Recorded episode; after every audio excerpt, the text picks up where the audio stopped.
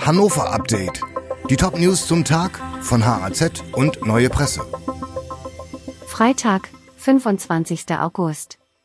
Corona-Infektionen nehmen zu. Die Zahl der Corona-Infektionen steigt wieder. Auch in Niedersachsen. Allerdings bleiben die Zahlen weiter auf einem sehr niedrigen Niveau. Einer der Gründe für die vermehrte Ansteckung ist möglicherweise die neue Variante EG5, auch Eris genannt. Auch in Niedersachsen wurde sie bereits nachgewiesen. Aktuell liegt die 7-Tage-Inzidenz in Niedersachsen bei 5 Covid-Fällen pro 100.000 Einwohnerinnen und Einwohner innerhalb von 7 Tagen. Zum Vergleich, im August 2022 lag die Inzidenz bundesweit bei 339.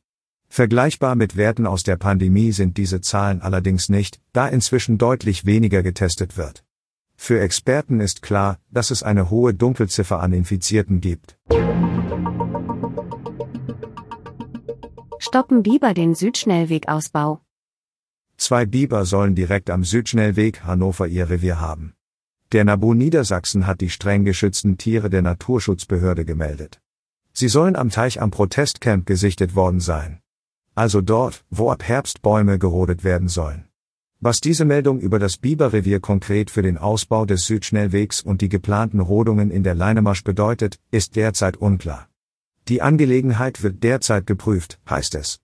Die für die Planungen zuständige Landesbehörde für Straßenbau und Verkehr rechnet aktuell nicht mit einer Verzögerung oder Behinderung des Projektes. Unfall von Marienwerder fordert fünftes Todesopfer. Nach dem schweren Autounfall in Hannover-Marienwerder ist nun auch ein fünfter Mensch im Krankenhaus verstorben. Es handelt sich um den 17-Jährigen, der im BMW saß. Das Fahrzeug war frontal mit einem Nissan kollidiert.